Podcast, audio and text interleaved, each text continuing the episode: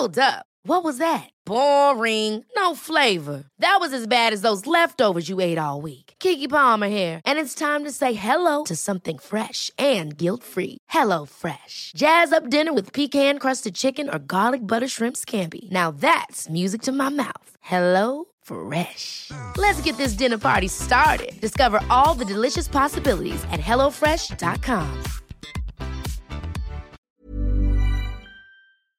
Bonjour, je m'appelle Paul, j'ai souffert de phobie scolaire et je vais vous dire comment les jeux vidéo m'ont aidé à m'en sortir. L'ordinateur s'installe chaque jour de plus en plus dans notre vie quotidienne. Et quand vous aurez le dos tourné, vos enfants vont s'en donner à cœur joie. C'est vraiment bien, hein Vous pourrez appeler partout, de n'importe où. Internet, c'est en quelque sorte un centre de documentation à l'échelle de la planète. C'est pas génial, ça? Les dépendances comme la drogue, c'est dépendant à ça. Avec cet effet de boule de neige, vont entrer dans ce qu'on appelle les bulles cognitives, c'est-à-dire rester entre personnes qui pensent de la même façon. Alors là, mon père, il va pas en revenir.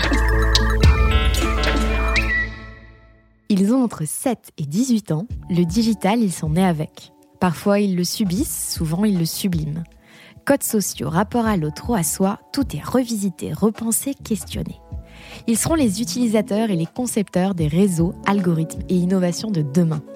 Dès aujourd'hui, leurs opinions, leurs doutes et leurs rêves nous éclairent. Tout est question de philosophie, même les codes les plus binaires. À nous de penser et de repenser ces mondes qui nous effraient ou nous fascinent. Parfois les deux.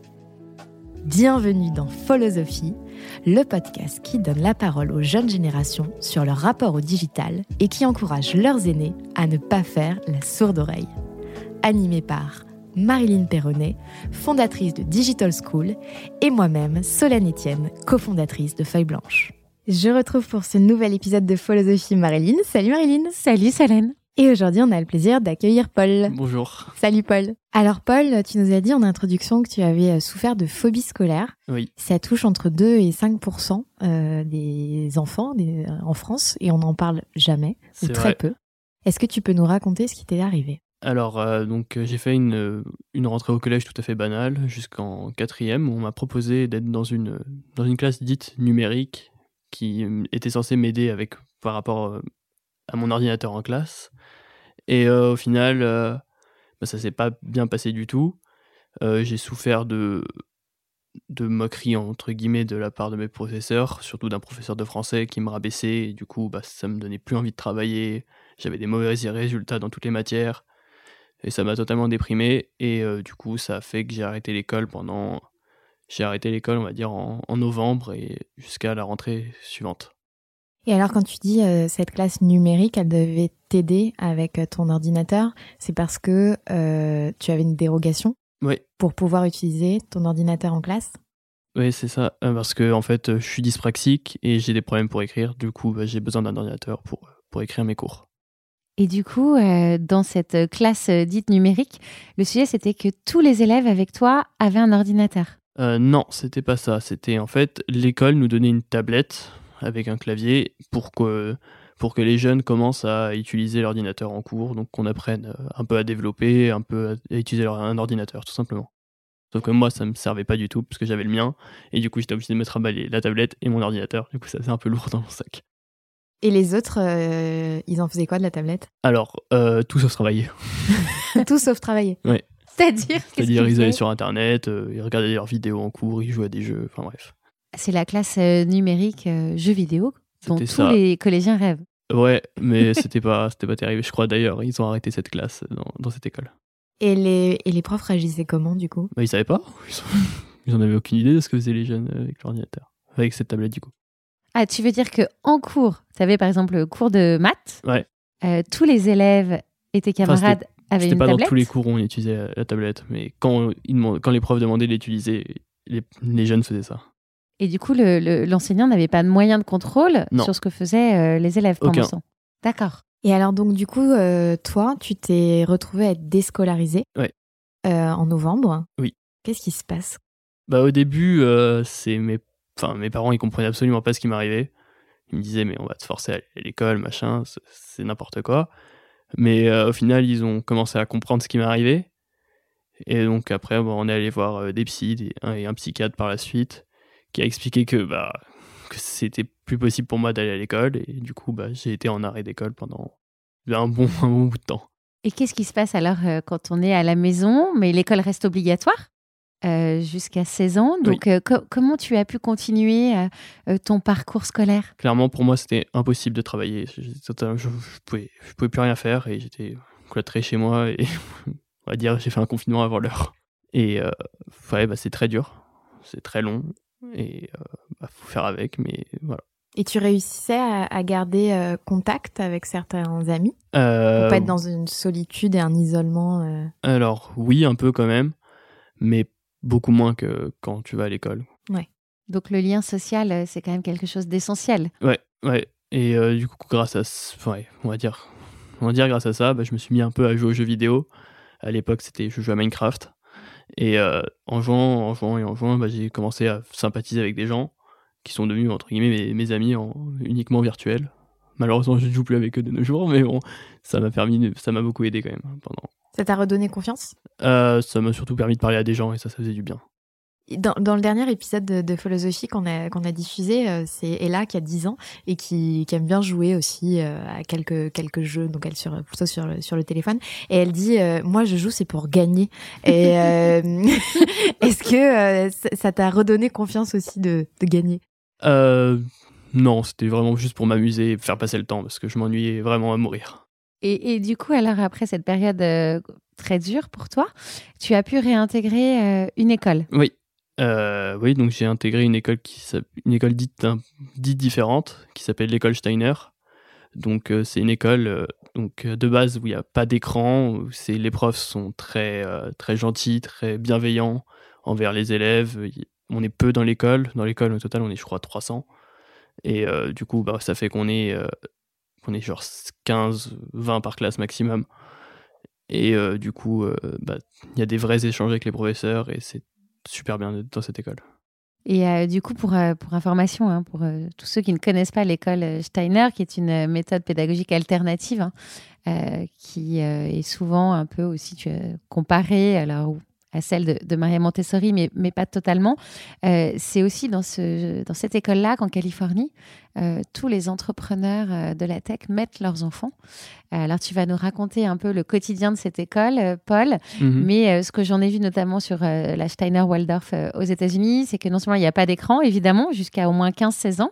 Et puis les apprentissages se font les fondamentaux plutôt le matin. Oui, c'est vrai. C'est ça? Et Mm. l'après-midi, tu es plutôt aussi en lien avec la nature ou tu fais des choses dehors? Co- comment ça se passe concrètement euh, Euh, justement? comment ça se passe? Donc oui, il y a le donc il y a les apprentissages principaux le matin. Donc c'est à deux heures de- d'une matière pendant trois semaines ch- chaque jour. Et donc ça permet donc bah, d'approfondir la matière en, en question et de l'apprendre euh, plus facilement, je dirais, que en ayant un cours de maths puis un cours d'anglais euh, pendant toute l'année. Et euh, du coup, ça marche par période. Et en général, à la fin de cette période, tu as, une évaluation sur, sur ce que tu as fait. Et l'après-midi, bah, tu as quand même des cours classiques, puisque moi je suis rentré à partir du collège, donc il y a quand même des cours classiques. Mais il y a aussi d'autres cours. Donc il y a des cours de rythmie, de bois, de, de couture et de forge aussi. Et euh, donc c'est des activités qui sont en plus dans, dans notre journée, qui sont une à deux fois par semaine. Et c'est intéressant à faire. Et du coup, toi, ça t'a permis euh, de reprendre aussi euh, confiance en toi avec des enseignants, euh, comme l'effectif était plus réduit. Oui. Euh, avoir déjà un échange plus bienveillant à ton rythme aussi. Mhm. Euh, et de reprendre confiance en toi sur les apprentissages. Ouais, ça m'a ça m'a aidé, oui. Et qu'est-ce que ça t'apporte de faire aussi des choses avec tes mains finalement? Alors moi, j'ai franchement, je faisais pas grand-chose pendant ces trucs. On s'amusait juste beaucoup avec mes amis, mais mais en vrai, c'est marrant d'apprendre des trucs, apprendre à faire de la couture, même si j'en ai pas beaucoup fait, c'était plutôt Du drôle. coup, maintenant, tu sais recoudre un bouton. Euh, non. Bon, en tout cas, tu sais que pour recoudre un bouton, pour l'instant, c'est pas encore un algorithme. C'est ça. Voilà. Et alors, du coup, dans, dans cette école, elle était en région parisienne? Ouais, elle est assez située à Verrières-le-Buisson, juste à côté de chez moi, du coup. Et euh, Et du coup, tu y es toujours ou euh, euh, non, j'y suis plus à l'heure actuelle, parce qu'ils font pas donc ma spécialité que j'ai pris en, en, en première, qui est la spécialité STMG. D'accord. Et si euh, ils avaient fait cette spécialité, tu serais resté dans cette pédagogie? Qu'est-ce Euh, qui t'a ouais, le plus, euh, euh, plus engagé, passionné, justement? Euh, ce qui m'a le plus plu euh, déjà, enfin, c'est les gens qui sont dans cette école sont vraiment super sympas. tous, tant qu'ils sont. Et euh, j'aimais bien aussi les professeurs, on s'entendait vraiment bien, il y avait vraiment un échange qu'on pouvait créer avec les professeurs, il y a pas de... grosso modo, le professeur était notre égal, on pouvait pas discuter avec lui, on pouvait le tutoyer sans aucun problème, et donc ça, je trouve ça vraiment bien. Mais euh, malheureusement, je suis plus dans cette école, mais c'était une bonne période de ma vie. Et donc le lien avec l'enseignant privilégié euh, qui est pas sur euh, une hiérarchie, on va dire. Ouais, enfin il y a quand même une hiérarchie, mais c'est plus soft que dans, que dans des lycées plus traditionnels. Tu veux dire que l'apprentissage est moins descendant? Ouais. Il y a vraiment, tu peux vraiment discuter avec le professeur sans aucun problème et, c'est super bien. Et comment ça a été pris que toi tu, tu viennes avec euh, ton ordinateur, sachant qu'ils sont plutôt sans les écrans? Alors, euh, j'étais un peu comme un ovni, on va dire. euh, mais c'était Paul, celui qui a l'ordinateur. C'est ça. mais même avant, dans mon ancienne école, c'était c'était la même chose. donc, bah, ils se sont ils sont adaptés. Ils m'ont proposé de, enfin, ça va être c'est surtout à chaque fois quand je rentre dans une nouvelle école ou dans une dans une classe chaque année euh, bah c'est juste c'est une adaptation enfin moi et les entre moi et les professeurs. Et euh, du coup bah bah ça se fait en fait. C'est en fonction des professeurs en général. Donc soit j'envoyais des mails soit j'allais imprimer. Donc voilà ça dépend des professeurs vraiment. Et euh, les professeurs ils font aussi de la pédagogie par rapport aux autres élèves de la classe? Euh, la pédagogie, c'est-à-dire dans, le sens, parce qu'il y en a qui pourraient dire bah, Paul, il prend son ordinateur, pourquoi moi je pourrais pas aussi prendre mes cours sur mon ordinateur? Euh, Bon, ça, bah, c'est juste parce que moi, j'avais, bah, du coup, je suis dyspraxique et du coup, j'ai des droits, mais enfin, j'ai eu le droit d'avoir mon ordinateur, mais ceux, bah, ceux qui demandaient ça, bah, on leur disait tout simplement non, tu peux pas, t'as pas besoin. Et voilà, ils faisaient avec. Et est-ce que certains de tes camarades de classe euh, venaient aussi te, voir euh, à, la récré ou pendant les pauses pour euh, voir des trucs sur Internet ou jouer avec ton ordinateur? Alors, ça, c'était surtout dans mon ancienne école, donc...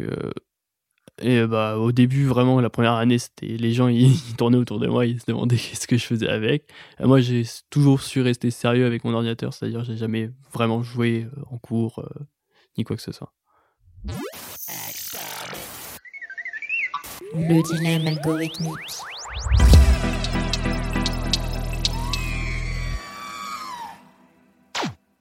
Alors Paul, justement, comme on est dans un sujet euh, d'éducation enseignant, euh, si tu devais euh, être demain le maître de l'éducation et décider, est-ce qu'il vaudrait mieux avoir des enseignants en présentiel mm-hmm. ou des enseignants virtuels? En présentiel, c'est quand même mieux.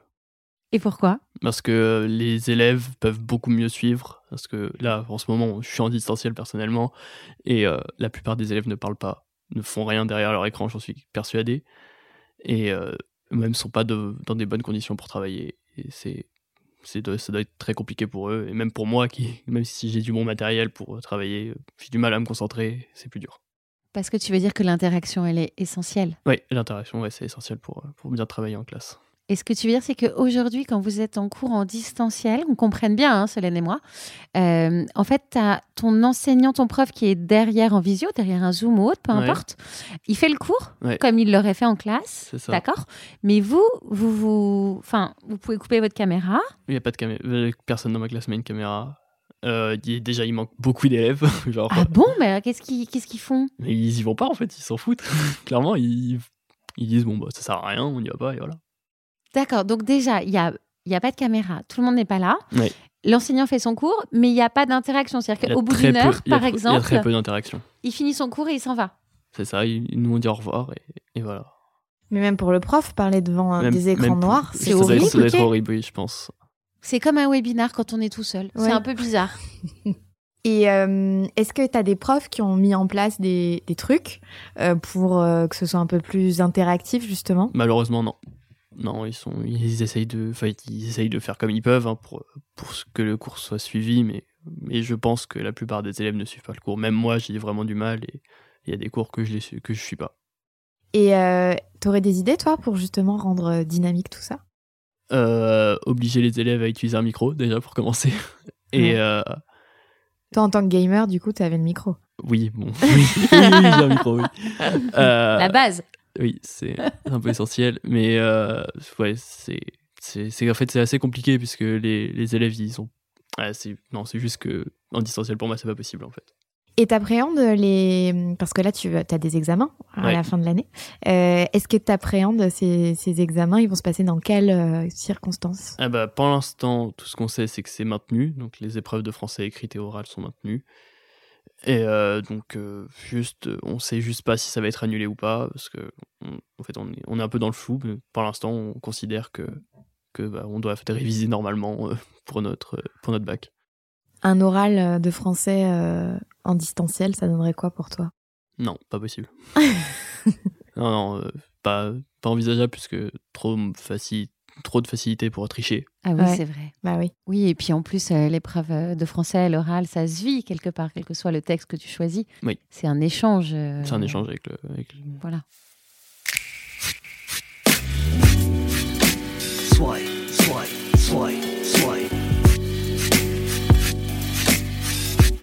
Quand on a préparé cette émission, Paul, tu nous as parlé d'une de tes passions autour des ordinateurs. Effectivement. Donc, euh, Tu en- peux nous raconter Ouais, pas de problème.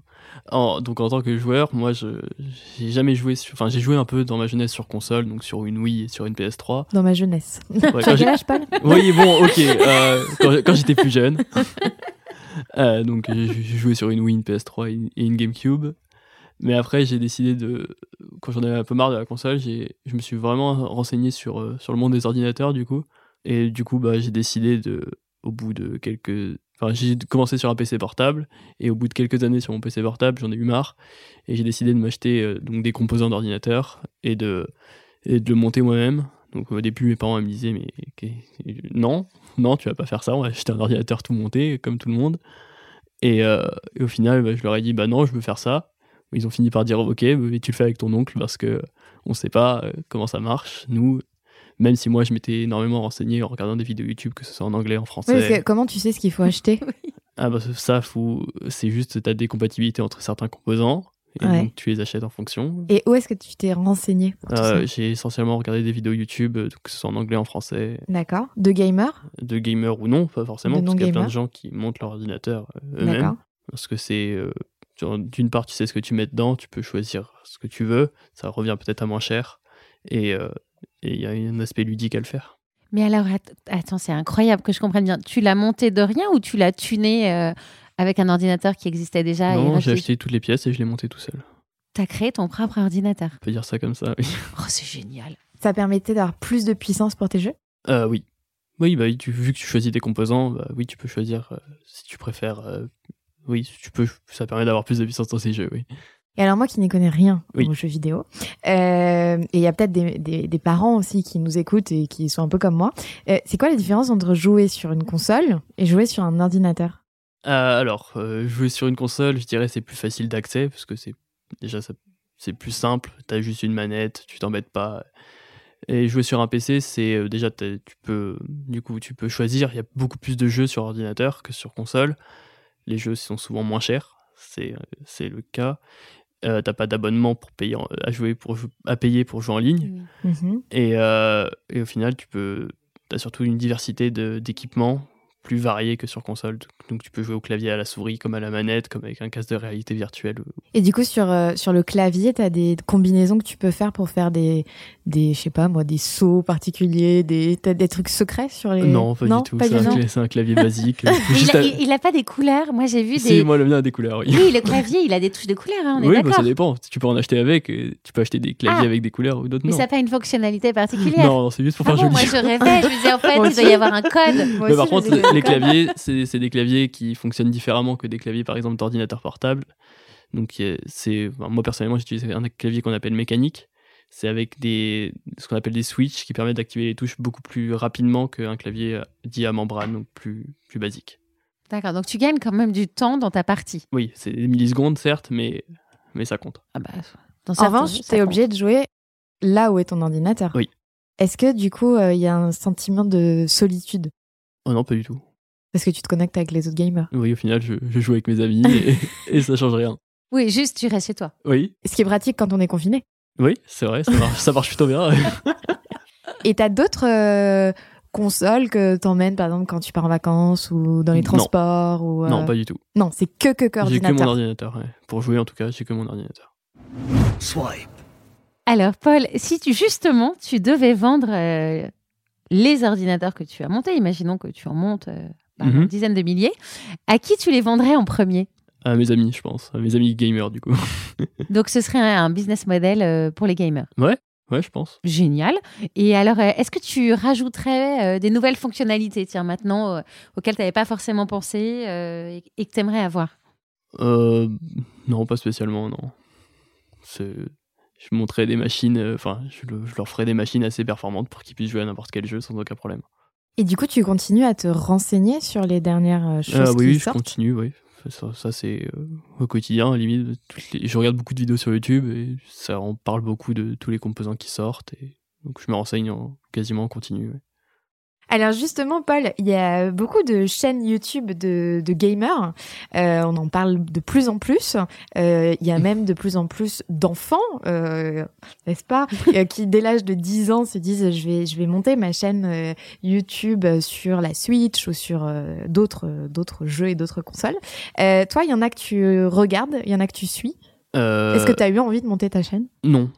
Non, c'est jamais une idée qui m'est passée par la tête parce que je pense que de nos jours, c'est littéralement impossible de, monter beaucoup. Enfin, faut avoir de l'aide d'autres d'autres personnes et, et donc de mon niveau, je pense pas pouvoir. euh, Enfin, pour je pense qu'à l'heure actuelle, pour, euh, être connu sur Internet et sur YouTube ou, ou sur Twitch par exemple, il faut soit avoir un niveau exceptionnel sur les jeux vidéo, ce qui n'est pas le cas pour moi, euh, ou euh, avoir des, des nouvelles idées, des nouvelles idées qui sont pas du tout connues et ça faut faut vraiment se creuser la tête et c'est pas mon- c'est pas mon genre. Et tu t'en suis toi des, des gamers? Euh, un peu oui, mais pas spécialement non. Je, pas, je regarde pas des masses de vidéos sur les jeux. Et sur Twitch, tu y es beaucoup? Non, pas du tout. Je, je ne regarde aucun live. Swipe. Euh, Paul, une autre de tes passions, quand je t'ai demandé si, en préparant cette émission, si du coup tu voulais en faire ton métier de travailler dans les ordinateurs, euh, tu m'as dit non, que Non. toi, ta passion, ça serait de travailler Dans l'automobile. dans l'automobile. Oui. Et du coup, j'ai une question euh, que j'aime Mhm. bien poser à nos invités. Est-ce que d'ici quelques années, là, tu vas avoir le permis? Est-ce que tu préfères conduire une voiture autonome ou conduire toi-même? Ah, conduire moi-même. Tant que je peux conduire moi-même, je conduirai moi-même. Pourquoi?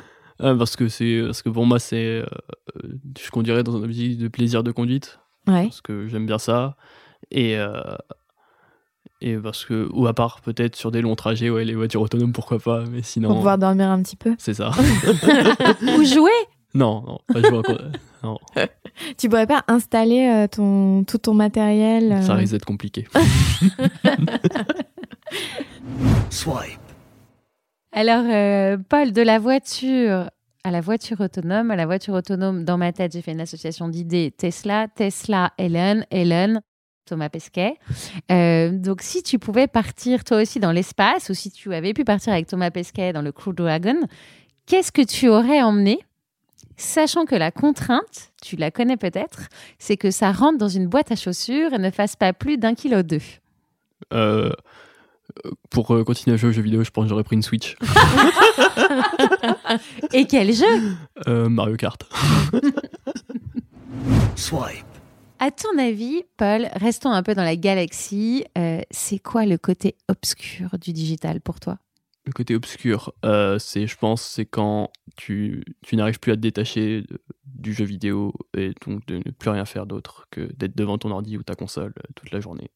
Même si, enfin, je veux dire, quand ne pas te détacher, c'est vraiment ne plus rien faire, à ne plus euh, au point de ne de plus aller manger, de plus vouloir aller aux toilettes, de plus vouloir sortir, de plus vouloir aller à l'école.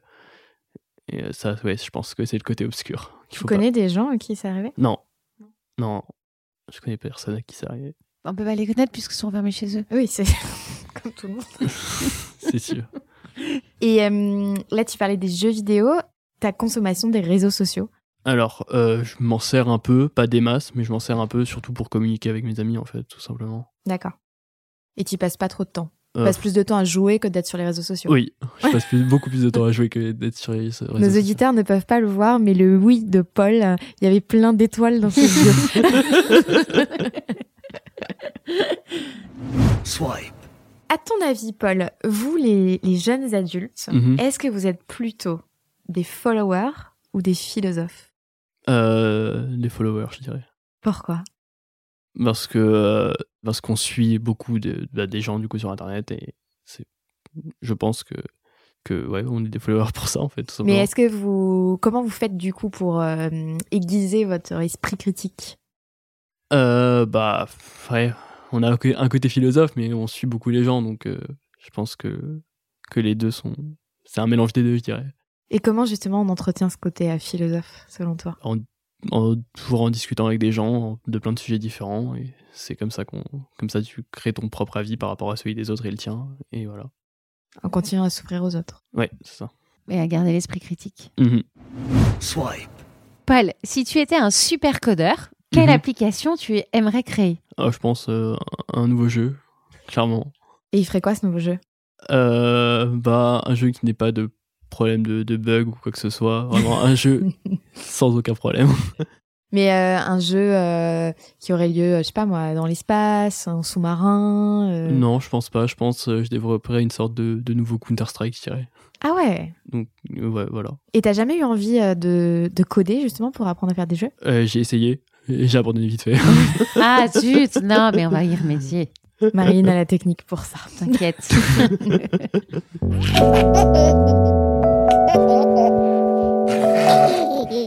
Paul, qu'est-ce que tu voudrais dire, toi, euh, aux plus jeunes qui t'ont écouté ou qui t'écouteront euh, par rapport au digital, au jeu, au numérique? Euh, je leur dirais que que faut faut pas oublier qu'il y a une vie réelle et que c'est bien les jeux vidéo, c'est bien de jouer et tout. Je, suis pour ça, mais faut pas oublier qu'il y a d'autres choses à faire dans la vie. Faites du sport, sortez, vo- voyez vos amis dans la vraie vie, c'est aussi bien. Alors c'est rigolo ce que tu dis parce qu'on a eu un, un invité, Gus, Mhm. euh, qui, euh, qui passe son bac bientôt et qui, euh, pour se concentrer, a ôté toutes les, les apps des réseaux sociaux pour ne plus être déconcentré. Mhm. Et euh, il avait à peu près le, le même discours que toi. Et on lui a dit, euh, mais quand toi, tu étais tout le temps en train de jouer et que tu étais sur ton téléphone, tes parents, ils t'ont dit d'arrêter, mais tu les as pas écoutés. Et toi, qu'est-ce que tu leur dirais pour que vraiment ils t'écoutent? De qui? Les jeunes Ouais. Euh, Bah, je pense qu'il y, a un- il y a un temps à tout. Donc, par exemple, si tu as des devoirs à faire, faut mieux les faire avant de jouer. Comme ça, tu te dis que tu es tranquille après et il n'y a pas de problème. Les devoirs avant les jeux. Ouais. Plus vite tu fais des devoirs, plus vite tu vas gagner. Pas trop jeux. vite. Pas trop vite. Pas trop vite, non. Faut les faire correctement. Bien. Voilà. Exactement. C'est pas facile de le faire, mais faut quand même le faire. On arrive à la fin de cet épisode. Euh, merci beaucoup, Paul. bah, de rien. Merci Paul. Si tu devais choisir les hashtags de cette émission, tu dirais quoi? Je dirais hashtag euh, informatique, euh, numérique, phobie scolaire et, euh, et jeux vidéo. Et hashtag euh, bah, philosophie. Et est-ce que tu as un message pour des parents qui pourraient nous écouter ou des enfants qui pourraient nous écouter aussi et qui souffrent de cette phobie scolaire? Euh, un message pour eux, euh, bah, bon courage parce que c'est vraiment pas facile. Mais euh, sachez que c'est ça va ça va finir par passer et après quand vous serez sorti de cette merde, bah ça sera encore mieux pour vous et vous serez super content. Voilà. Et, et quand on voit Paul, parce qu'on a la chance d'être à côté de Paul, eh ben, c'est un vrai coup de cœur, Paul. Vraiment, merci beaucoup. Bah, de rien. Merci beaucoup pour ton témoignage, Paul. Y a pas de souci. À bientôt. à bientôt. À bientôt. Salut Marilyn. Salut Solène.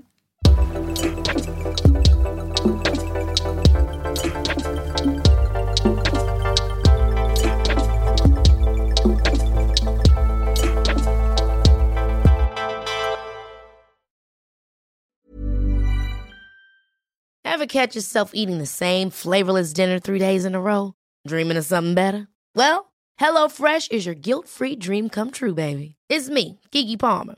Let's wake up those taste buds with hot, juicy pecan crusted chicken or garlic butter shrimp scampi. Mm. Hello Fresh.